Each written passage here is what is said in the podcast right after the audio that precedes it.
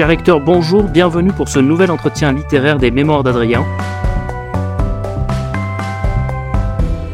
Aujourd'hui, j'ai la joie de recevoir Edmond Djemboski pour son ouvrage La main cachée, qui vient de paraître aux éditions Perrin.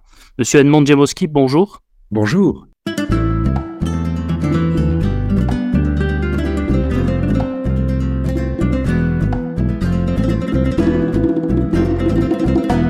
Alors, vous êtes professeur émérite à l'Université de Bourgogne-Franche-Comté et vous êtes spécialiste de la culture politique du XVIIIe siècle.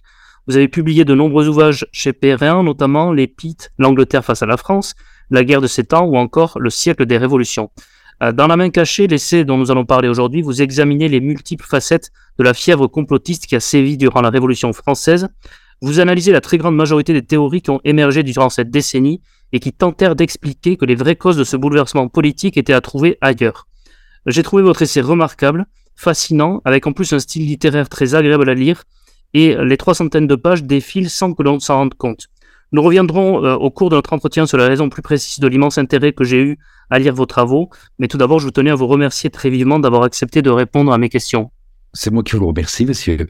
Alors, première question, euh, sur le projet de votre ouvrage, comment vous définiriez euh, ce qu'est un complot comment le distinguer euh, d'une stratégie, ou de même, pour reformuler la question, où se situe la frontière entre le complotisme et l'analyse historique politique? Et d'ailleurs, euh, au début du chapitre 4, intitulé Cécité vrai, je trouve votre démarche particulièrement intéressante parce que vous ne balayez pas d'un revers de main toutes les théories, mais au contraire, vous les décortiquez afin de séparer ce qui peut relever de l'exact, de l'inexact, voire de la pure fiction.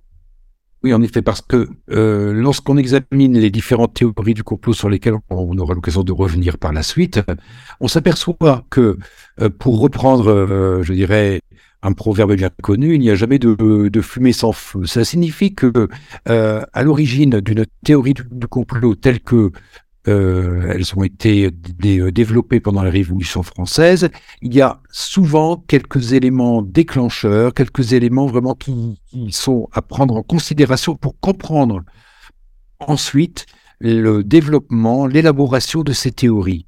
pour donner un, seul exemple, euh, eh bien, il est certain que entre la philosophie des Lumières et l'œuvre des révolutionnaires notamment de 89, lorsqu'on examine la Déclaration des droits de l'homme et du citoyen, il est certain qu'il existe des liens entre la pensée des Lumières et euh, la Déclaration des droits de l'homme et du citoyen.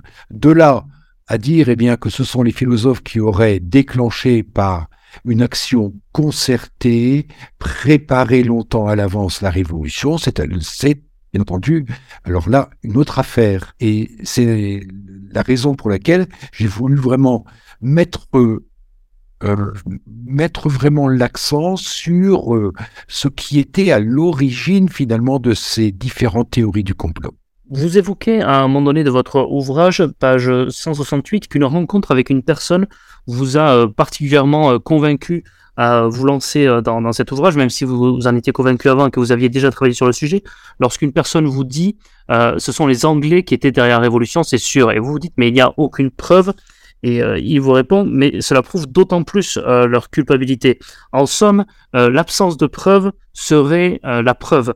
Et c'est un petit peu ce qui court un petit peu durant tout votre ouvrage dans les, dans les différentes sortes de complotisme. Pourquoi avoir décidé de vous lancer dans, dans ces recherches sur le complotisme durant la Révolution française? Oui, alors c'est une, c'est une, euh, c'est un projet qui trottait dans ma tête depuis très longtemps.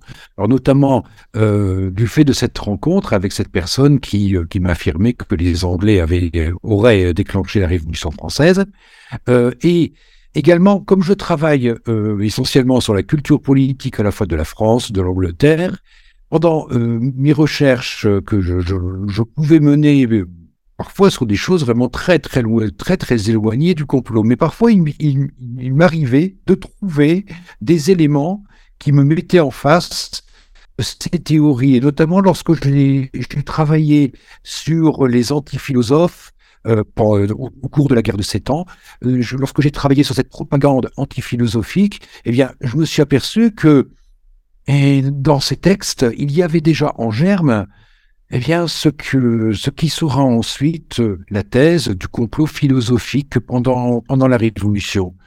Et c'est la raison pour laquelle euh, ayant glané énormément, énormément de documents, ayant glané vraiment, vraiment beaucoup de matériaux, je me suis dit qu'il y avait là une synthèse qui était réalisable sur une question qui euh, avait été certes déjà abordée parfois par certains historiens, mais de manière plutôt fragmentaire. Et il me semblait qu'il était intéressant de d'examiner globalement cette thèse du complot pendant la Révolution, d'autant qu'elle nous donne vraiment des renseignements très intéressants sur l'imaginaire politique d'une époque. Et à un moment donné, vous citez euh, Alexis de Tocqueville, et vous dites qu'il écrit euh, qu'il y a quelque chose dans l'esprit de la Révolution et dans ses actes d'inexpliqué. En fait, quelque chose de fascinant dans euh, la Révolution française. Qu'est-ce qui, selon vous, explique que la Révolution française ait suscité autant de fantasmes et de théories du complot, à tel point que les règles même du complotisme, même contemporain, sont déjà tracées dans la Révolution française? C'est ce que vous dites dans, dans votre ouvrage. Tout à fait, oui, oui, oui. oui. Écoutez, cette fascination pour la Révolution française vient d'abord, euh, je dirais, d'une évidence, mais qui parfois pour nous ne l'est plus. C'est que cette révolution n'a pas de précédent dans l'histoire. C'était quelque chose de totalement inouï. Et quelques mois avant la, réunion des États généraux, euh, que, que pouvaient imaginer les Français? Mais au mieux, sans doute, euh, quelques réformes qui auraient mené euh, vers l'égalité fiscale, par exemple, parce que c'était dans l'air du temps. Mais en aucun cas, on ne pouvait imaginer l'effondrement d'un ordre qui était presque millénaire, d'une certaine manière, qui remontait à, l'origine de la monarchie, donc d'un ordre politique, d'un ordre social, d'un ordre également religieux, puisqu'avec les mesures de la Révolution, il y aura vraiment des, transformations majeures. Euh, et euh, donc de ce fait, euh, on, comprend très bien, je dirais, la fascination et la sidération de nombreux Français euh, dès le début de ces événements. Et cette fascination n'a cessé finalement euh, d'être présente par la suite on le voit très bien, et j'en parle d'ailleurs euh, à la fin de mon livre chez les écrivains romantiques, par exemple, qui ont été vraiment fascinés par la Révolution, euh, chez quelqu'un comme Tocqueville, bien entendu, et toujours aujourd'hui. En témoigne, bien entendu, euh, toute la littérature qui tourne autour de la Révolution française. Oui, tout à fait. on y reviendra d'ailleurs après, justement, de la littérature qui a pu également être le, miroir de certaines théories du complot, en tout cas de certains fantasmes sur la Révolution. Euh, avant de rentrer vraiment dans le cœur euh, de certaines théories euh, du complot, je voulais savoir si les ouvrages qui mettent en scène de tels conspirationnismes, notamment pendant la Révolution, est-ce qu'ils étaient lus ou est-ce qu'ils étaient marginaux? Quelle était leur réception? Et peut-être question subsidiaire, est-ce que vous pensez qu'ils ont pu influer sur le cours des événements eux-mêmes? D'abord, la question du public. Il est tout très, très, très difficile, bien entendu, euh, comme vous le savez, euh, de faire euh, l'évaluation des lecteurs d'un ouvrage. Ce qui est certain, c'est que certains de ces ouvrages, en tout cas, ont été lus et même très lus. Je pense notamment à celui qui est le plus célèbre, les Mémoires pour servir à l'histoire du jacobinisme de la qui ont été publiés à partir de 1697 et qui ont été souvent, enfin, ont, été à, à à de, nombreuses reprises réédités. Ils ont été même publiés en langue étrangère. Donc là, on absolument, il n'y a aucun doute. Euh, de même, euh, il est certain que les ouvrages tels que les ouvrages complotistes de Galard de Montjoie, euh, que, l'on trouve, alors là c'est un indice que l'on trouve dans la plupart des bibliothèques de France, nous montre bien que c'est un livre qui était, qui était diffusé. Ensuite, bien entendu, je vais travailler aussi sur des petits pamphlets qui peut-être euh, euh, ont eu une diffusion vraiment très très limitée. Mais il n'empêche que c'est l'effet cumulatif de toute cette littérature qui est vraiment fascinante parce que euh, on a une masse de documents qui tous vont dans le même sens, peu importe les nuances du complot, on y reviendra, mais il n'empêche eh bien que ces ouvrages eh bien ne cessent d'incriminer une main cachée plutôt que de regarder la réalité en face, c'est-à-dire les événements tels qu'ils se sont produits. Et c'est ce qui m'a semblé vraiment très intéressant. Alors, est-ce qu'ils ont euh, influé sur le cours de la Révolution? Euh, Cela, c'est très difficile également à dire. Euh, ce qui est certain, c'est que cette crainte du complot, à des moments euh, importants de la Révolution, a sans doute pesé.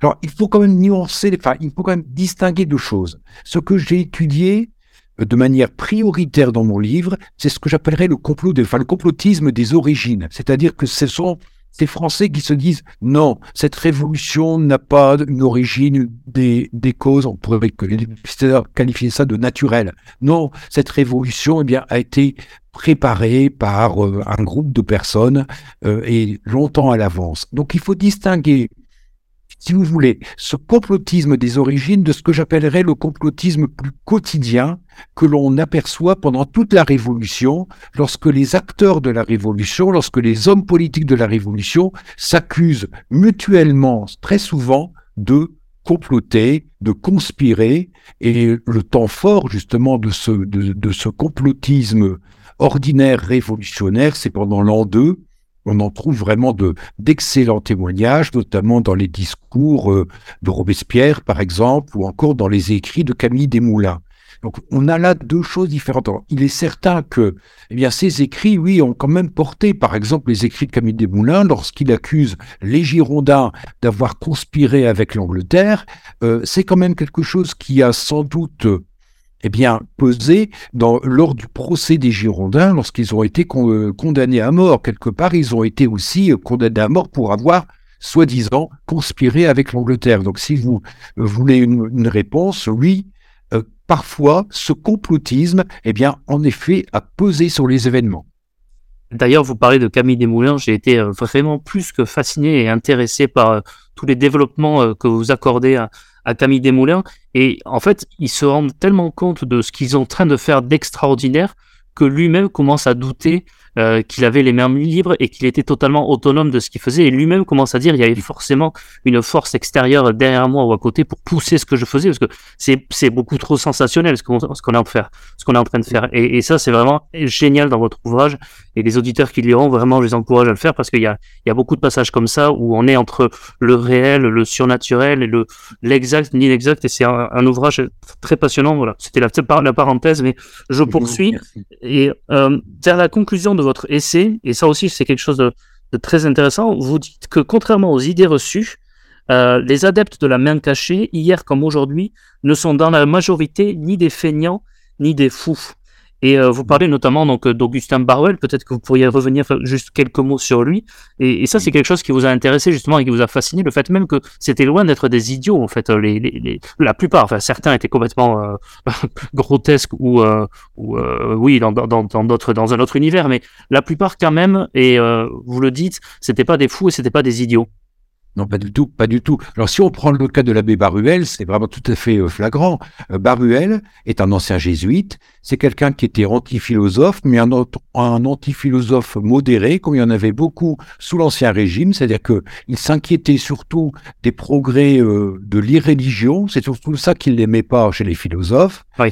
Au début de la Révolution, il est encore, je dirais, dans une position assez modérée, c'est-à-dire qu'il ne rejette pas la totalité de la Révolution, Mm. Euh, et d'ailleurs, euh, il n'est pas du tout complotiste au début de la Révolution. Il incrimine plutôt, je dirais, euh, eh bien, ses compatriotes et même le clergé en disant nous aussi, finalement, eh bien, nous sommes un peu responsables de ce qui s'est passé parce que nous n'étions pas, je dirais, à la hauteur d'une certaine manière.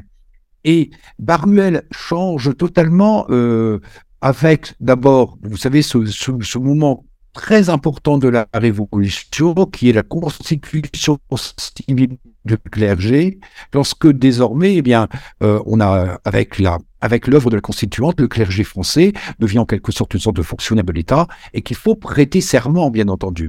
Et là, Armuel hésite beaucoup, mais il dit non, c'est pas possible, je ne peux pas prêter serment. Et donc, il devient prêtre réfractaire un an plus tard, eh bien, c'est la chute de la monarchie. Les prêtres réfractaires sont menacés de mort. Euh, d'ailleurs, beaucoup vont périr lors des fameux massacres de septembre. Baruel lui arrive à s'enfuir. Il quitte la France. Il se réfugie en Angleterre. Il arrive d'ailleurs dans une Angleterre qui est en proie aussi à une angoisse vraiment très très forte puisque les Anglais Beaucoup d'Anglais croient qu'une révolution à la manière française va éclater également en Angleterre, et c'est là où progressivement la pensée de Baruel s'oriente vers les rivages, on pourrait dire, complotistes, si vous voulez. C'est-à-dire que Baruel, graduellement, est persuadé que la révolution n'est pas ce qu'elle était. Elle a été préparée longtemps à l'avance, et notamment eh bien par euh, un triple complot selon lui, un complot d'abord contre la religion, un complot contre la monarchie, et même plus largement un complot contre l'ordre social d'une manière globale. Mmh, tout à fait.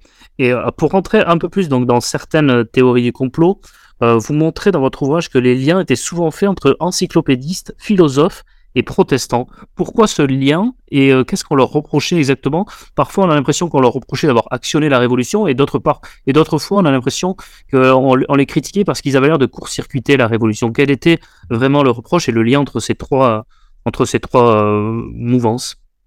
Oui. Alors les encyclopédistes, finalement, euh, on peut les, on peut les classer avec les philosophes. Oui, c'est vrai. Ils sont, euh, voilà, ils font partie, je dirais, de ce que leurs adversaires appelaient euh, la secte des, des philosophistes. Hein, C'était le terme qui, qui, qui, était employé par certains écrivains anti-philosophes ou complotistes. Alors, ce qui est vraiment tout à fait parlant, c'est que dès le début de la Révolution, eh bien, sont discriminer d'abord les philosophes. Si on prend le cas de Baruel, ce sera bien plus tard, mais il synthétise très bien cela. C'est-à-dire que pour Baruel, tout se prépare chez les philosophes vers 1750, au moment où la pensée philosophique commence à, vraiment s'ancrer dans le royaume. Et selon lui, il y aurait eu une action concertée entre notamment Voltaire, d'Alembert, le roi de Prusse, Frédéric II de, Prusse, roi philosophe, hein, s'il en est, qui aurait patronné eh ces conspirateurs et également Diderot, le père de l'encyclopédie. Et euh, dans ces écrits, ces philosophes sont très souvent associés aux protestants. Alors protestants, pourquoi? Eh bien pour deux raisons, c'est-à-dire que les philosophes prônaient euh, euh, d'abord la tolérance. on sait très bien le combat, les combats plutôt de Voltaire en faveur des protestants qui ont eu quand même quelques déboires dans les années 1750-60. Il y a aussi euh, la figure de d'un protestant, c'est-à-dire Jacques Necker, qui était ministre de Louis XVI euh, avant la Révolution française, un homme éclairé, mais genevois, protestant, et c'est la raison pour laquelle, au début de la Révolution, on voit des textes qui euh, incriminent Necker comme étant une sorte de chef de la conspiration philosophique, donc une conspiration philosophico-protestante, si vous voulez. Les protestants, eux, n'auraient rêvé que de se venger de la fameuse révocation de l'édit de Nantes qui avait été décidée par Louis XIV, et ces protestants étaient épaulés, auraient été épaulés par les philosophes pour abattre la religion catholique et ensuite, eh bien, pourquoi pas, pour aller même jusqu'à abattre la monarchie. Donc voilà la thèse qui a été développée par euh, les antiphilosophes euh, au début de la Révolution. Alors comme vous le dites, oui, euh, parfois on utilise également eh bien cette piste de la conspiration philosophique, mais plutôt eh bien pour incriminer les philosophes. Alors là, c'est le cas de Robespierre notamment. Euh, Robespierre, qui euh, euh, n'aimait pas beaucoup les philosophes, c'est le moins que l'on puisse dire, c'était un grand admirateur de Rousseau, mais il a toujours considéré, eh bien, avec beaucoup de, méfiance, les autres philosophes. Vous savez, Robespierre a lu et relu et relu et relu, comme beaucoup de Français d'ailleurs. Hein, c'était un best-seller ce livre. Il a relu les Confessions de Rousseau. Et dans les Confessions de Rousseau, il suffit de lire les Confessions presque à chaque page, notamment dans le deuxième tome, hein, dans, dans la deuxième partie presque à chaque page, Rousseau dit euh, voilà, euh, j'aimais bien Diderot, mais en réalité, eh c'est un homme en qui on ne pouvait pas avoir confiance. Ils nous ont persécutés, etc., etc., etc.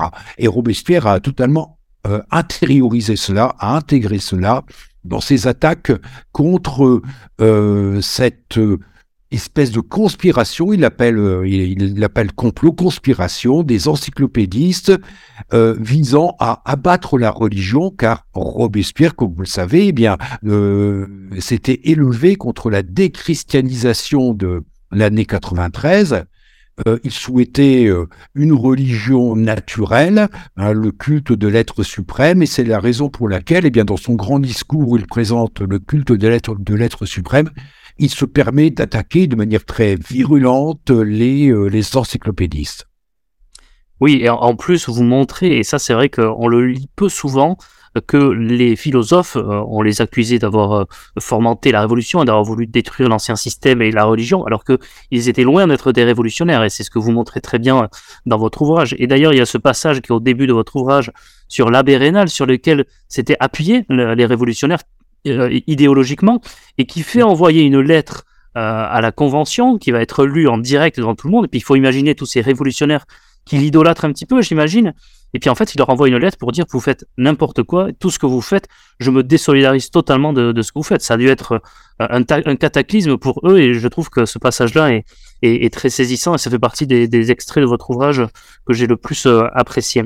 Euh, alors, une autre théorie du complot, évidemment, à laquelle vous ne pouviez pas échapper, et à, manier avec beaucoup de précaution, tant elle manie étant le suscite de fantasmes, c'est la franc-maçonnerie. évidemment, elle est présente dans, votre ouvrage. Euh, quel était le véritable lien entre euh, les révolutionnaires et la franc-maçonnerie? Est-ce que certains des grands révolutionnaires en étaient membres?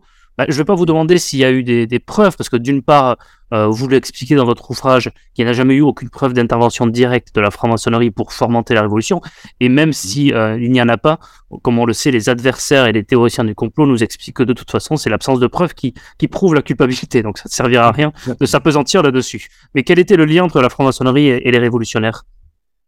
Alors le lien entre la franc-maçonnerie et les révolutionnaires aujourd'hui, euh, c'est une question qui a été bien, bien, bien explorée. Euh, derrière la franc-maçonnerie, il y a une sociabilité démocratique qui euh, progressivement, eh bien, s'est instaurée dans les loges.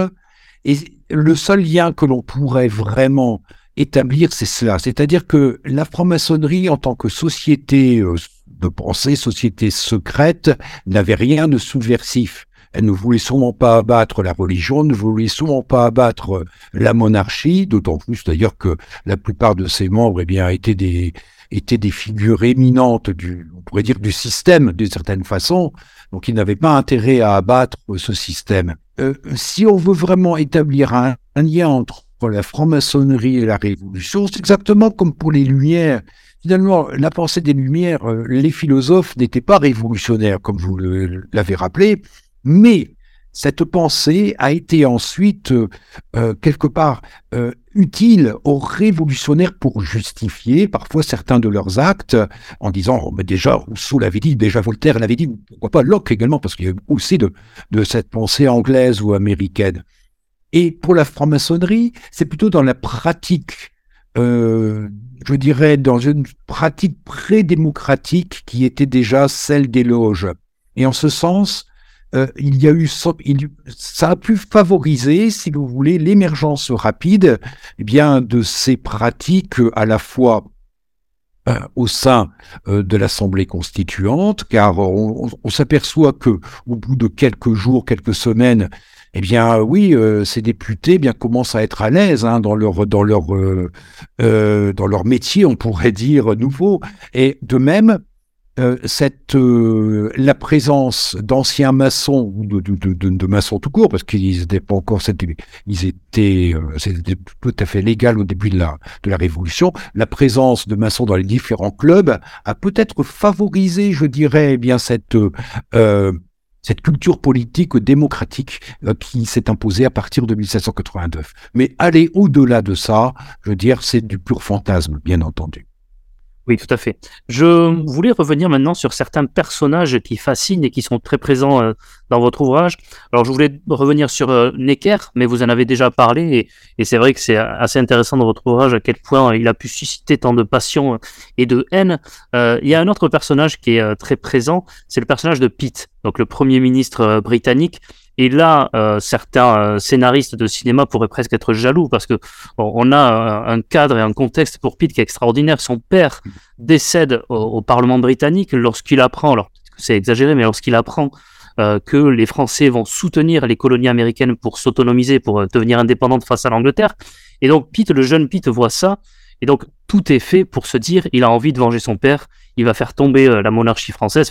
on, a l'impression d'être dans un immense euh, film de cinéma hollywoodien. Euh, tout est là pour le scénario. en fait, vous expliquer c'est beaucoup moins peut-être romantique que ça.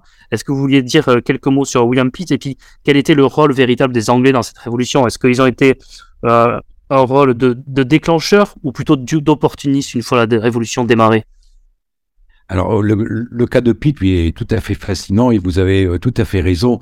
Euh, la mort de son père, euh, quelque part, ça pourrait être le début d'un film. Il y a d'abord, il y a, d'ailleurs eu un tableau très très célèbre à l'époque de, John Copley représentant la mort de Lord Chatham.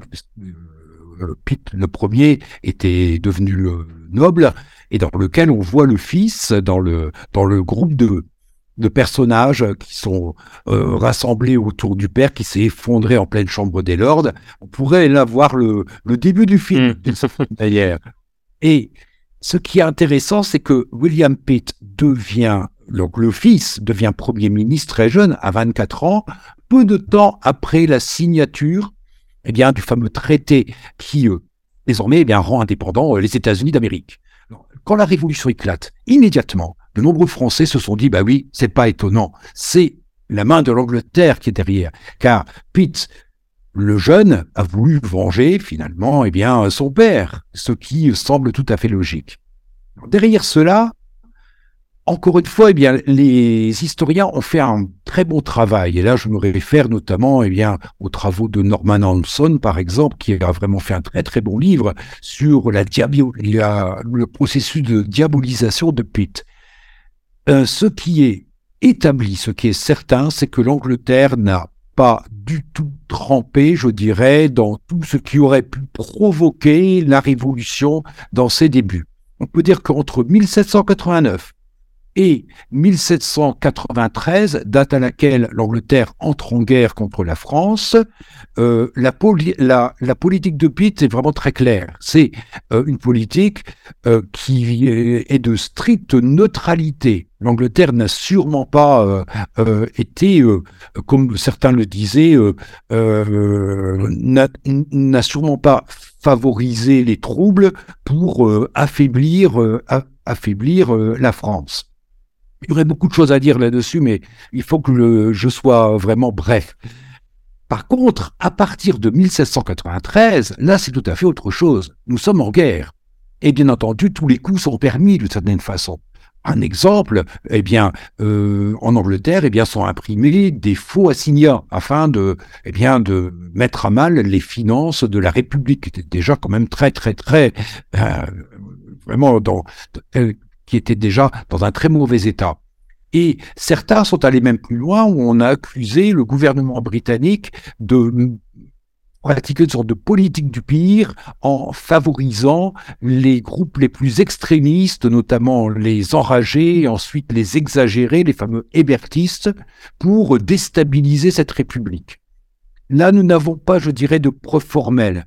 Euh, il y a simplement une lettre que je que j'analyse dans mon livre et qui pose en effet ce problème, mais on ne peut pas vraiment se prononcer. Ce qui est certain, en, tout cas, c'est que lorsqu'on a des preuves de la main de l'Angleterre, c'est pas pour déstabiliser euh, la République en jouant la politique du pire, c'est pour soutenir les royalistes. Et ça, ces preuves, là, on les a eh bien, à partir du directoire, lorsque des élections régulières ont lieu en France, le gouvernement britannique s'efforce de favoriser l'élection de députés modérés ou encore de députés royalistes. Donc, comme vous le voyez, on est vraiment très très loin de la thèse originelle selon laquelle, selon laquelle eh bien, l'Angleterre aurait déclenché la Révolution française pour abattre la monarchie, ou encore l'Angleterre qui, après 93, aurait favorisé les groupes les plus extrémistes.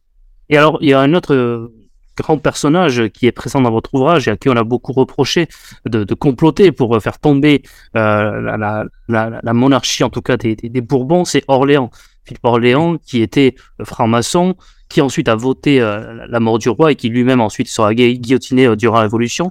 Euh, quel a été son rôle, selon vous, véritable? Pourquoi fascine-t-il autant? Bah, C'est vrai qu'Orléans accumule finalement les, je dirais, les torts. il était franc-maçon, il était grand maître du Grand Orient de France, hmm. pas rien, même. Il, est, il était également anglophile, ou même anglomane, on peut dire. Il, a il passait beaucoup de temps en Angleterre. il était devenu, et ça c'est un fait attesté, un opposant à Louis XVI à partir de 1787. Ouais. Quel rôle il a eu exactement? Alors on a beaucoup, il y a eu, on a une masse de textes incriminant Orléans, euh, l'accusant eh bien d'être derrière les débuts de la Révolution, l'accusant par exemple d'avoir voulu affamer les Français en exportant tout le blé qui était déjà relativement rare. Le blé qui restait en France euh, après la récolte de 88, il l'aurait envoyé en Angleterre pour affamer les Français, pour les porter à la révolte. Bon, tout ceci, bien entendu, euh, ce sont vraiment, alors là, des, c'est du pur roman. C'est ce que j'ai appelé le roman véridique de la Révolution française. Ce roman qui se veut véridique, bien entendu. Alors, par contre, Orléans a quand même, euh, il a, il, faut regarder quand même son cas avec euh, de manière sérieuse, parce que, à mon sens, il a son son objectif, c'était de jouer le rôle d'un opposant à l'anglaise en Angleterre, au, XVIIIe siècle, il y a une chose qui est vraiment très frappante, c'est que le roi d'Angleterre a en face de lui toujours euh, un prince qui fédère l'opposition. Et souvent c'est son fils d'ailleurs, parce que c'est le prince de Galles euh, qui euh, pense bien entendu à l'avenir et il prépare déjà cet avenir et il s'entend avec les politiciens de l'opposition.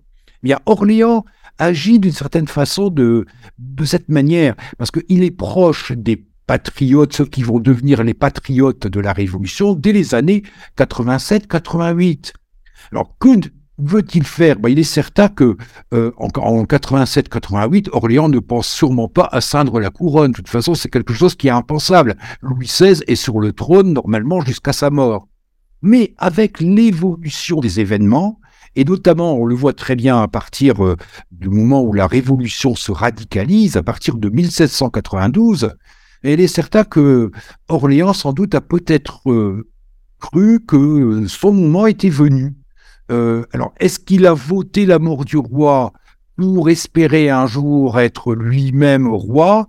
Ça me paraît quand même très, très, très tiré par les cheveux tout de même, parce que nous sommes en République. Mais il n'empêche que peut-être songeait-il à récupérer à son profit, euh, finalement, eh bien, euh, cette aura monarchique qui euh, a, été en théorie abolie, mais en tout cas, peut-être pensait-il pourquoi pas euh, profiter d'une sorte de nostalgie, pourquoi pas pour cette, pour cette monarchie. Mais tout ceci n'est vraiment qu'hypothèse. C'est un homme vraiment très secret et, mmh. euh, qui a fait une très bonne biographie sur euh, Orléans, nous montre finalement quelqu'un qui est souvent dépassé par les événements. C'est quelqu'un qui ne les contrôle pas. Vous en parliez tout à l'heure, euh, la littérature a également été le, reflet de certaines théories du complot et j'ai été ravi que vous évoquiez vers la fin l'un de mes romans préférés d'Alexandre Dumas en dehors de ses grands classiques, Joseph Balsamo, mais on a eu également euh, euh, Nerval ou Georges Sand. Est-ce que, juste pour évoquer très rapidement, à partir de Joseph Balsamo, quelle était la part de ce qu'on appelait l'illuminisme pendant la Révolution française, pendant les théories du complot alors, dans les, euh, dans les théories du complot, l'illuminisme est en très bonne place, notamment euh, chez Baruel, mais aussi chez d'autres euh, accusateurs. Mais cet illuminisme, d'ailleurs, c'est quelque chose qui est assez complexe parce qu'il y a à la fois l'illuminisme des illuminés de Bavière ou les Illuminaten, si on prend l'expression à l'allemande, qui était une société très très rationnelle d'une certaine façon. C'est-à-dire que eux, si vous voulez, c'est propager l'Aufklärung, les lumières en Allemagne. Et l'illuminisme à la française, qui est cette branche de la franc-maçonnerie mystique, kabbalistique, euh, ésotérique, qui euh, n'a absolument rien à voir avec l'illuminisme allemand. Mais ce qui a fasciné les romantiques, c'est de faire une sorte de oui, de mélange des deux, si vous voulez. C'est ce qu'on voit chez euh, Alexandre Dumas, c'est ce qu'on voit chez Nerval. Euh, c'est tout à fait frappant, c'est-à-dire qu'il y a là euh, tout, cet aspect qui fascinait les romantiques, et d'ailleurs où ils étaient partie prenante d'ailleurs hein, de ces, cet héritage illuministe, mystique, ésotérique de la fin du XVIIIe siècle, et aussi eh bien cette part politique hein, qui les fascinait beaucoup. Avant de vous saluer et de vous remercier pour cet entretien, je vous avais demandé, comme pour chaque entretien littéraire, de venir avec euh, trois ouvrages qui vous avaient particulièrement marqué, soit des romans, soit des essais. Euh, quels ouvrages vouliez-vous mentionner, Edmond Djamboski le premier que, j'ai sélectionné, c'est un ouvrage que j'ai relu récemment parce que, euh, vu le contexte qui est assez triste en ce moment, c'est un ouvrage eh qui, au, contraire, eh me détend beaucoup, me fait sourire et même parfois rire.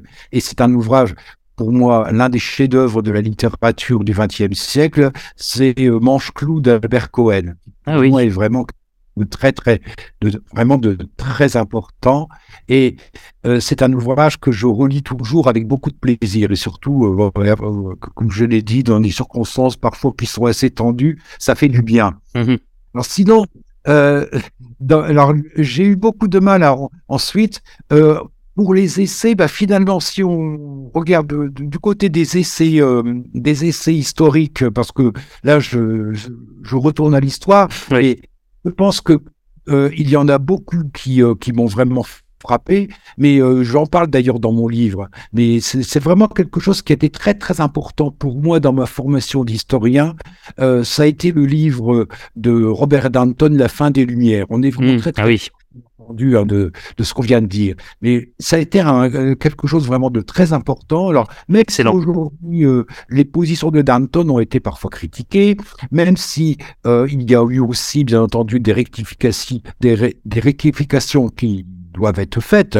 Par, par, rapport à Danton, il n'empêche que c'est un livre qui, par son ouverture d'esprit, est vraiment quelque chose d'extraordinaire et mmh. qui, à mon sens, eh bien, euh, restera. Alors, finalement, bien, dans les romans, euh, alors là, c'est très personnel, mais comme vous le voyez, bon, dans ce, euh, j'ai choisi, quelque chose qui est en, liaison finalement avec le thème du livre, où il y a une part de fantastique quand même dans ce que j'ai développé. Oui, Et j'ai choisi donc un écrivain belge qui m'a beaucoup marqué quand j'étais jeune, mais que je relis toujours avec plaisir, c'est Jean Ray, à ce grand auteur fantastique, et notamment par exemple son recueil Le Grand Nocturne, qui a été publié en Belgique dans les années 40, et qui reste aujourd'hui pour moi l'un des chefs-d'œuvre de la littérature fantastique euh, euh, francophone. Bien, merci beaucoup, euh, Edmond Djabowski, d'avoir accepté l'invitation et d'avoir accepté de répondre à mes questions. C'était très intéressant. Je rappelle, ben, merci encore. Je rappelle La main cachée, donc sur le complotisme sous la Révolution française, et c'est aux éditions Perrin. Merci encore et à très bientôt sur le podcast des Mémoires d'Adrien. Au revoir. Merci.